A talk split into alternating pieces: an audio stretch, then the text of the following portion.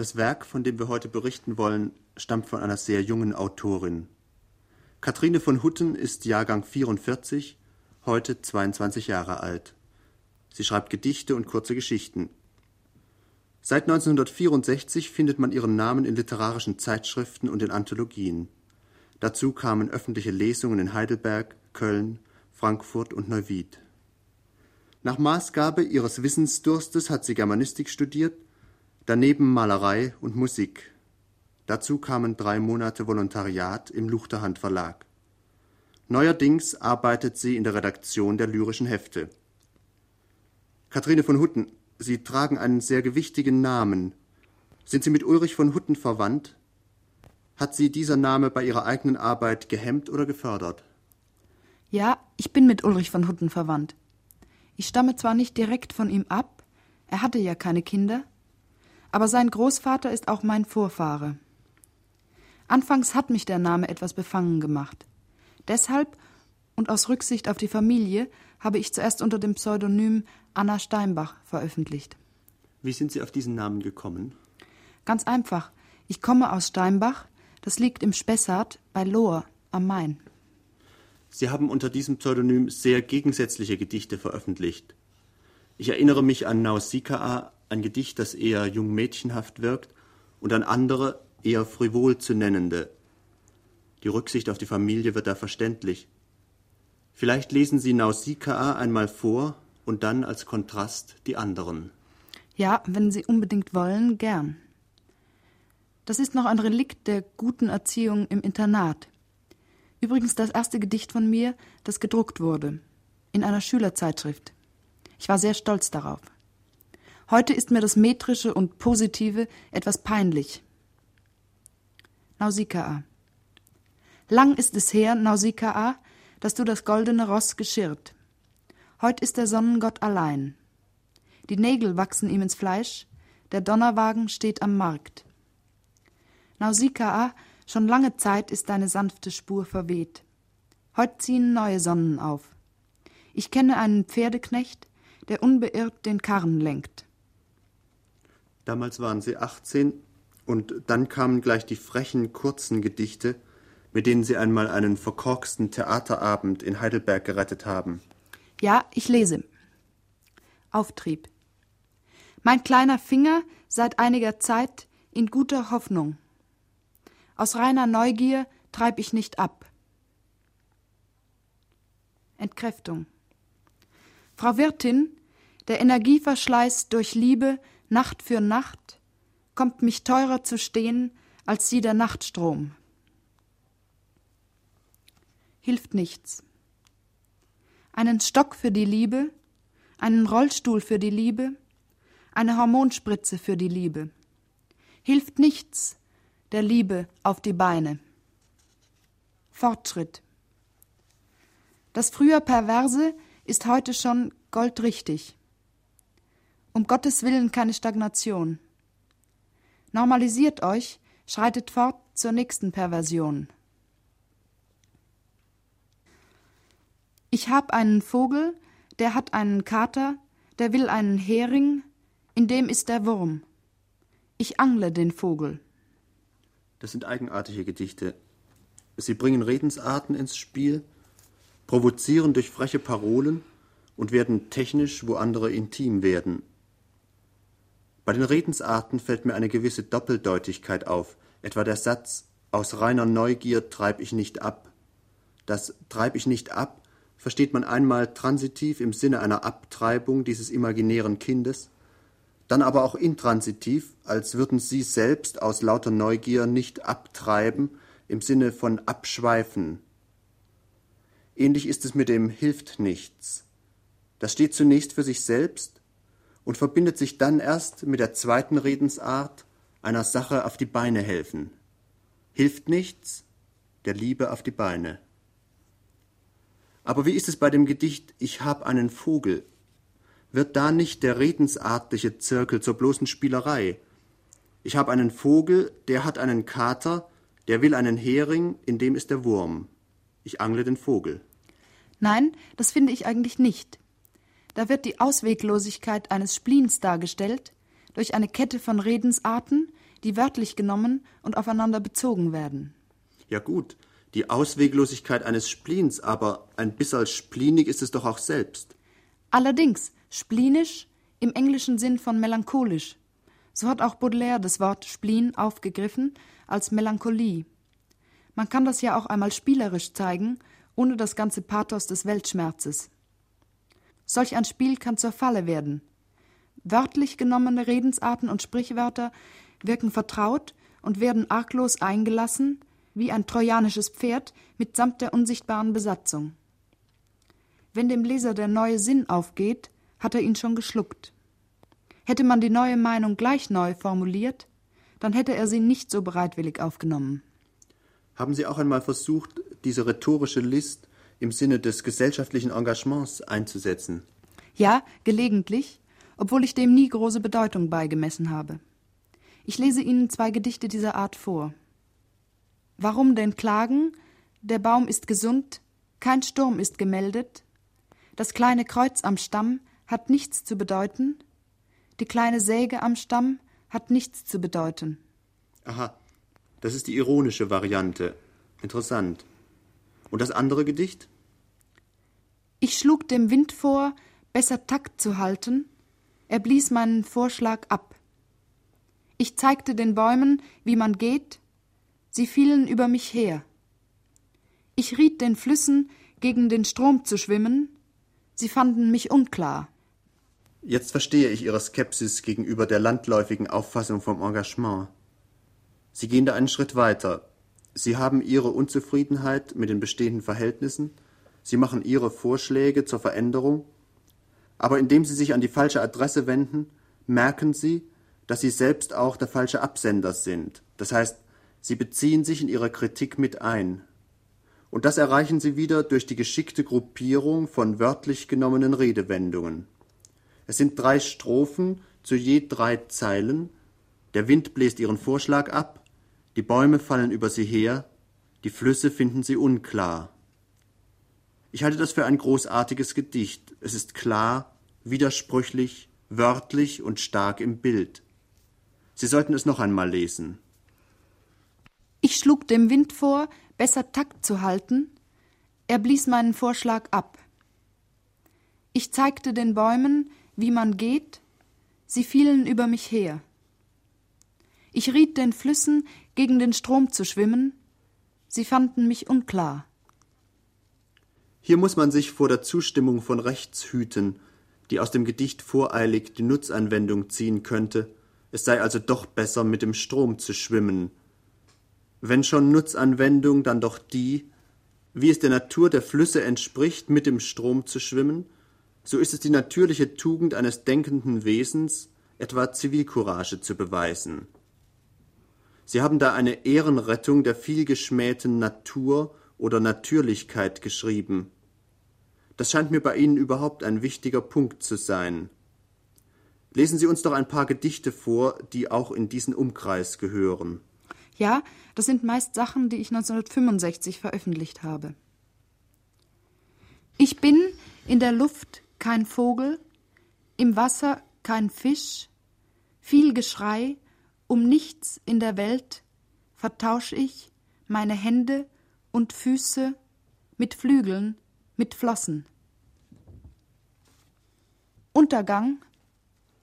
Mein Fuß steckt im Sumpf, mein weißes Knie wird schwarz, Blasen platzen an meinem Schenkel, die Hüfte braun getaucht, Moorbart für meine Brust, meine Schulter verschlammt, jetzt versinkt mein Hals, mein Kopf reißt aus, kopflos geh ich zugrund. Unter vogelreichen Bäumen sitzen Greise und zählen Vögel, häufeln den Mist, fädeln verlorene Federn auf, die Toten trocknen sie. Im Frühjahr geht immer ein Nestling zugrund, die Greise stehen Schlange, für jeden fällt ein Vogel ab. Sie schlucken ihn lebend, dann schlägt ihnen ein Herz im Hals. Niemand weiß, wer die sogenannten Paradiesvögel verpfiffen hat. Sie mussten Farbe bekennen, sie wurden entfärbt. Die Maler sagten Ukuru rot und preußisch blau. Wegen der schwarzen Federn liegen sie sich in den Haaren. Das Schwarz dieser Vögel ist noch ungeklärt. Dieses Schwarz ist vielleicht echt. Die Vögel sollen entflügelt werden, auch der Name wird ihnen genommen. Jetzt lese ich vielleicht zwei Gedichte, in denen ich versucht habe, Verwirrung darzustellen bis zum Irrsinn. Unsere strahlende Idiotie mit Kastanien in den Achselhöhlen, mehr weiß ich nicht, woher weißt du nicht mehr? Die Idiotenschule, die gespreizten Finger, das kleine Wort am Sonntag, Flugversuch, über die ganze Woche. In den Falten unserer Wärterin lesen wir Caritas, in den Blumen unserer Eltern. Zu viel die Schwierigkeit, der zähe Tag, der zahlreiche Name Hornisse Anna Sophie, die übervölkerten Damastdecken der Rohseide, grüne Äpfel und Vögel zählen, Punkt 1, Punkt 2, Punkt 3, zu viel Punkte müssen gemacht werden, ein Gespinst aus Punkten, ein ganzes Seil aus Punkten. Möchten Sie jetzt vielleicht ein paar Gedichte lesen? Ja, gern. Die sehr lange Weile zieht Kreise um uns, Worte wie hoch und tief fallen uns aus dem Mund, fliegen zum Fenster hinaus. Wir machen das Wetter. Auf der Bank sitzt ein Weberknecht. Der Name ist mir ein Begriff. Er ist ein Vogel. Er kann etwas fliegen. Er ist eher ein Insekt. Er ist eher tot als wir. Mahlzeit. Sich hinsetzen, schön die Lippen bewegen, den Löffel ergreifen, in die Suppe tauchen, kein ganzes Tier verschlucken, sich zahlreich spiegeln in den schönen Augen, die Suppe ganz auslöffeln, den Löffel weglegen, auferstehen. Hier habe ich versucht, durch kleine Abweichungen aus der Äußerlichkeit der Beschreibung auszubrechen. Ich meine die Worte ergreifen und auferstehen statt greifen und aufstehen. Den Löffel weglegen ist übrigens ein mitteldeutscher Ausdruck für sterben. So wird aus der Mahlzeit unter der Hand ein Lebenslauf. Ich glaube, das ist Ihnen gelungen. Ich nehme Ihnen sogar das Auferstehen ab. Die Ironie macht den Ernst möglich. Sie entlastet ihn. Das waren sozusagen Gedichte ihrer zweiten Epoche, wenn man bei ihrer Jugend überhaupt schon von derlei sprechen kann. Nach dem jungen Mädchenstil, der wohl nur am Rande und kuriositätshalber zählt, zuerst die kurzen, frechen Gedichte, dann diese etwas längeren mit ihrer Konsequenz des Wörtlichnehmens von Redensarten. Schließlich haben sie noch einmal eine Elle zugesetzt und eine Form des Gedichts mittlerer Länge gefunden, die es ihnen besser erlaubt, Emotionen als Bewegungsablauf zu reproduzieren. Ich denke vor allem an die 14 Gedichte, die ich im 24. lyrischen Heft veröffentlicht habe, und an alles, was seitdem entstanden ist. Bevor wir zu diesen Gedichten kommen, wüsste ich aber gern etwas über Ihre Vorbilder. Kathrine von Hutten, haben Sie Vorbilder? Gibt es Lyriker, von denen Sie unmittelbar gelernt haben? Vorbilder eigentlich nicht. Ich würde lieber von Vorlieben sprechen. Es gibt Dichter, die ich anderen bei weitem vorziehe. Ja? Da ist zuerst der Jesuit Gerard Manley Hopkins, dann natürlich sein großer Schüler Dylan Thomas. An ihm bewundere ich die Verbindung von Genauigkeit und Ausschweifung. Nasim Hikmet will ich nicht vergessen, den Türken, dessen Gedichte bisher leider nur in der DDR erschienen sind. Anregungen verdanke ich dem Polen Tadeusz Różewicz. Was schätzen Sie gerade an ihm? Lassen Sie mich statt einer Antwort ein kurzes Gedicht von ihm vorlesen, das ich selbst sehr gern geschrieben hätte. Wer aber meine Mutter sieht, im Spital, mit hölzernem Lächeln, weißem Zahnfleisch, die fünfzig Jahre im Glauben lebte, jetzt aber weint und sagt, ich weiß nicht, ich weiß nicht. Wer aber meine Mutter sieht, mit glotzenden Augen, der, ach, ich möchte sie auf dem Herzen tragen und mit Nektar füttern. Wen gibt es sonst noch? Ich denke an Sybrin Polet, Das ist ein Niederländer, dessen Band Organon praktisch unter Ausschluss der deutschen Öffentlichkeit in einem kleinen Schweizer Verlag erschienen ist. Im Clou Verlag. Er hat sich etwas vom Schwung und von der Lebendigkeit der Futuristen bewahrt. Die Chilenin Gabriela Mistral habe ich erst kürzlich kennengelernt. Ebenso Fernando Pessoa, den Portugiesen. Er war für mich die größte Entdeckung der letzten Zeit. Er ist ein großer Tautologist. Das sind lauter Ausländer. Steht Ihnen von den deutschen Lyrikern der Gegenwart keiner besonders nahe? Ja und nein, denn beide sind Österreicher, die Mayröcker und H.C. Artmann. Was sagt Ihnen Krolo? Offen gestanden nichts. Am besten wir kehren jetzt zu Ihren Gedichten zurück. Bitte lesen Sie uns doch einige von den erwähnten längeren Gedichten, denen Ihrer dritten Epoche. Ich lese zuerst drei, als ich klein war, die Spindel zum Beispiel und da ich sterben muss. Als ich klein war, wollte ich nur bei Richters essen, die kamen aus Wottawa im Sudetenland. Frau Richter sagte, als ich klein war, trugen wir lange Röcke, keine Unterhosen, wir gingen barfuß zur Schule durch moorige Wiesen und Dotterblumen. Frau Richter war immer sehr dick und bekam nie ein Kind. Als alte Frau seufzte sie, das Leben ist schwer, und kaufte sich kürzere Kleider. Toni, ihr Mann, durch Krankheit taubstumm, durch Fingerfertigkeit Friseur, rächte bei uns den Hof und trimmte den Hund jeden Freitag. Wenn er Guy Herra schrie, kam ich in Richters säuerliche Küche und sah, wie seine Frau die Kloßmasse mit einem Faden teilte, die war grau und unflätig, schwammig und dampfte betörend. Sonntags gab es Fleisch dazu, das aßen meine Schwester und ich. Wenn die saure Soße in allen Winkeln des Mundes hing, war sie gut. Nach dem Essen klöppelten wir, Frau Richter klöppelte nur für die Kirche, sie ließ mich klöppeln acht oder neunmal. Links an der Kommunionbank hängt noch mein stolzes Herz. Ist das Steinbach? Ja, das Gedicht stimmt in den biografischen Einzelheiten ganz genau. Ist das so wichtig? Nein, aber ich könnte in der Erfindung nicht so genau sein, es sei denn, der Impuls ginge von der Sprache aus. Also ist Sprache hier nur ein Mittel der Erinnerung? Nicht nur, hier aber vorwiegend. Ich verachte das übrigens nicht. Im nächsten Gedicht ist es schon etwas anders. Die Spindel zum Beispiel ist so ein Wort, das niemand mehr in den Mund nimmt. Spindelförmige Beine von Frauen fallen mir ein, das ist ein roter Faden, ich folge ihm durch das Gewebe und treffe Lesbia, die grüne Sibylle, die ihre Finger schnell und schamlos hin und her bewegte und heillos sich kniete zwischen das Mädchen und die Braut. Schräge Spindeln deine Augen, Garnröllchen, grün und blau.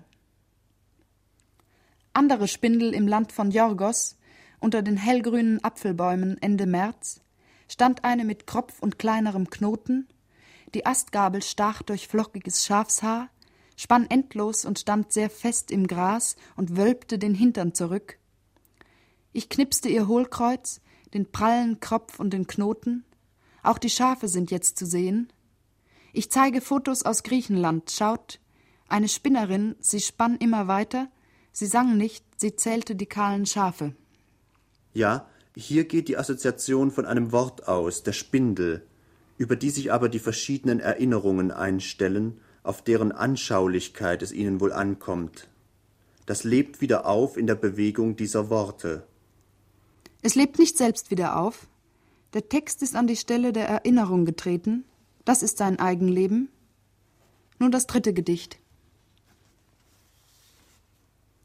Da ich sterben muss, will ich auch den roten Papierkorb nennen, der mir gehört, auch die schnellfüßige Frau, die den dritten Stock erreicht in einem Atemzug, die ich keinmal sah.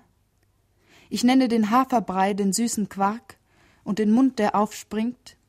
Das ist gut für meinen aufgeregten Bauch. Fast hätte ich gesagt, er tut meiner Seele gut, aber nur der Körper ist wahr. Eine Ausgeburt der Angst ist die Seele in meinen Augen. Obwohl ich ängstlich bin, verscheuche ich sie, wenn sie landen will mit ihren unnatürlich weißen Flügeln. Wie jedermann gehe ich zum Tod auf dem geraden Weg. Die Umwege straffen sich von allein hinter meinen Füßen. Die Strecke Geburt bis Tod kann viele Jahre lang sein. Es gibt keinen Maßstab, denn 80 volle Jahre sind in der letzten Minute nur eine Minute lang. Dagegen hilft kein Nachdenken, da hilft nur der Augenblick, die weit über 80 Farben der Welt können mich erstaunen, die weit über 80 Töne, alle Gerüche und so weiter. Hier äußern Sie zum ersten Mal wieder Meinungen, geben eine Art Philosophie, die wohl auch Rückschlüsse auf Ihre Poetik zulässt. Angesichts des Todes scheint nur auf das Vergängliche Verlass zu sein, auf das sinnlich Wahrnehmbare. Sie nennen den roten Papierkorb, wählen also absichtlich etwas Nebensächliches. Sie sagen, nur der Körper ist wahr, gegen den Tod hilft kein Nachdenken, und jetzt kommt der Schlüsselsatz, da hilft nur der Augenblick. Das ist ein Bekenntnis zu dem, was Sie in den anderen Gedichten wirklich tun, ein Bekenntnis zur Versinnlichung, die Ihrer Lust am Detail entspricht, durch das Sie sich Ihrer und der Wirklichkeit immer wieder vergewissern.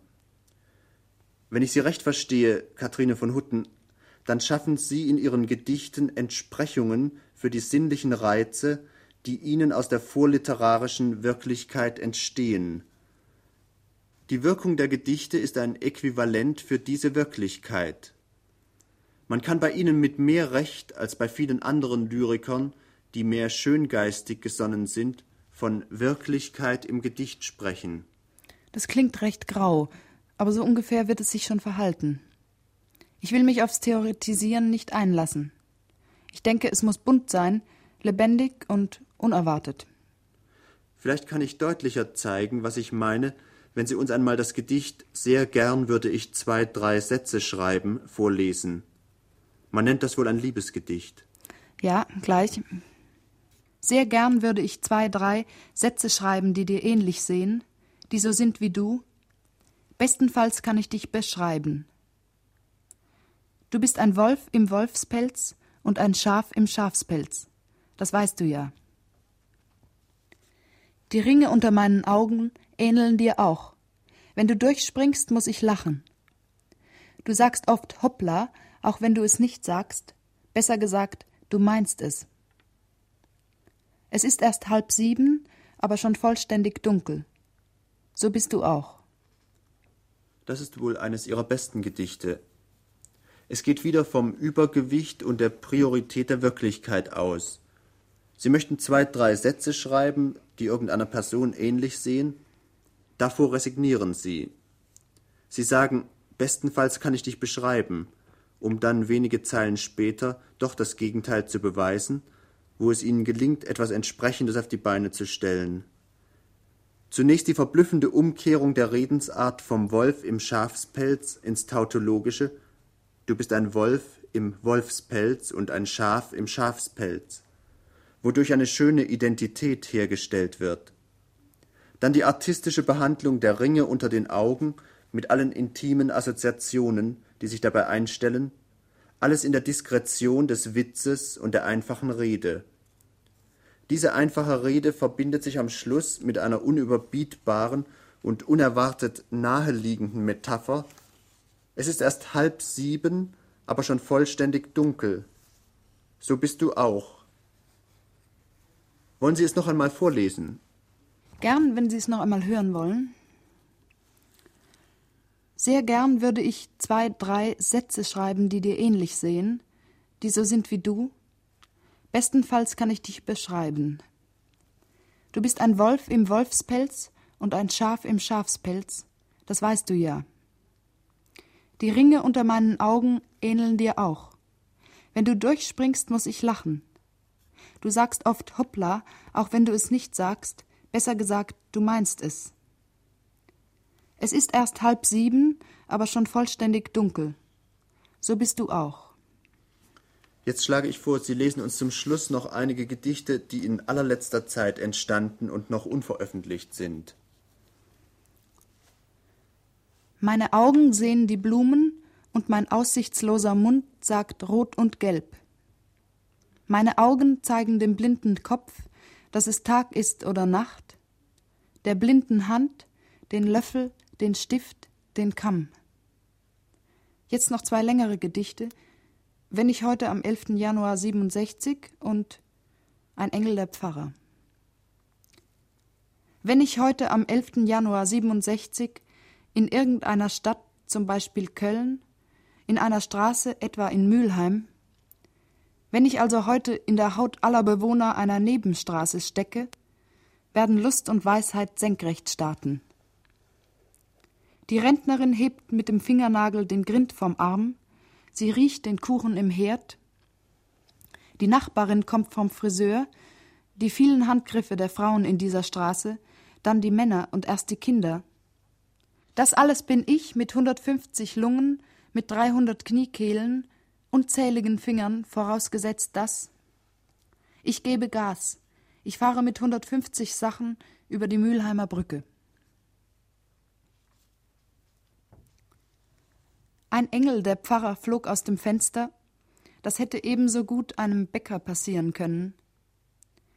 Die Küste Kalabriens ist zwangsläufig auf andere Art.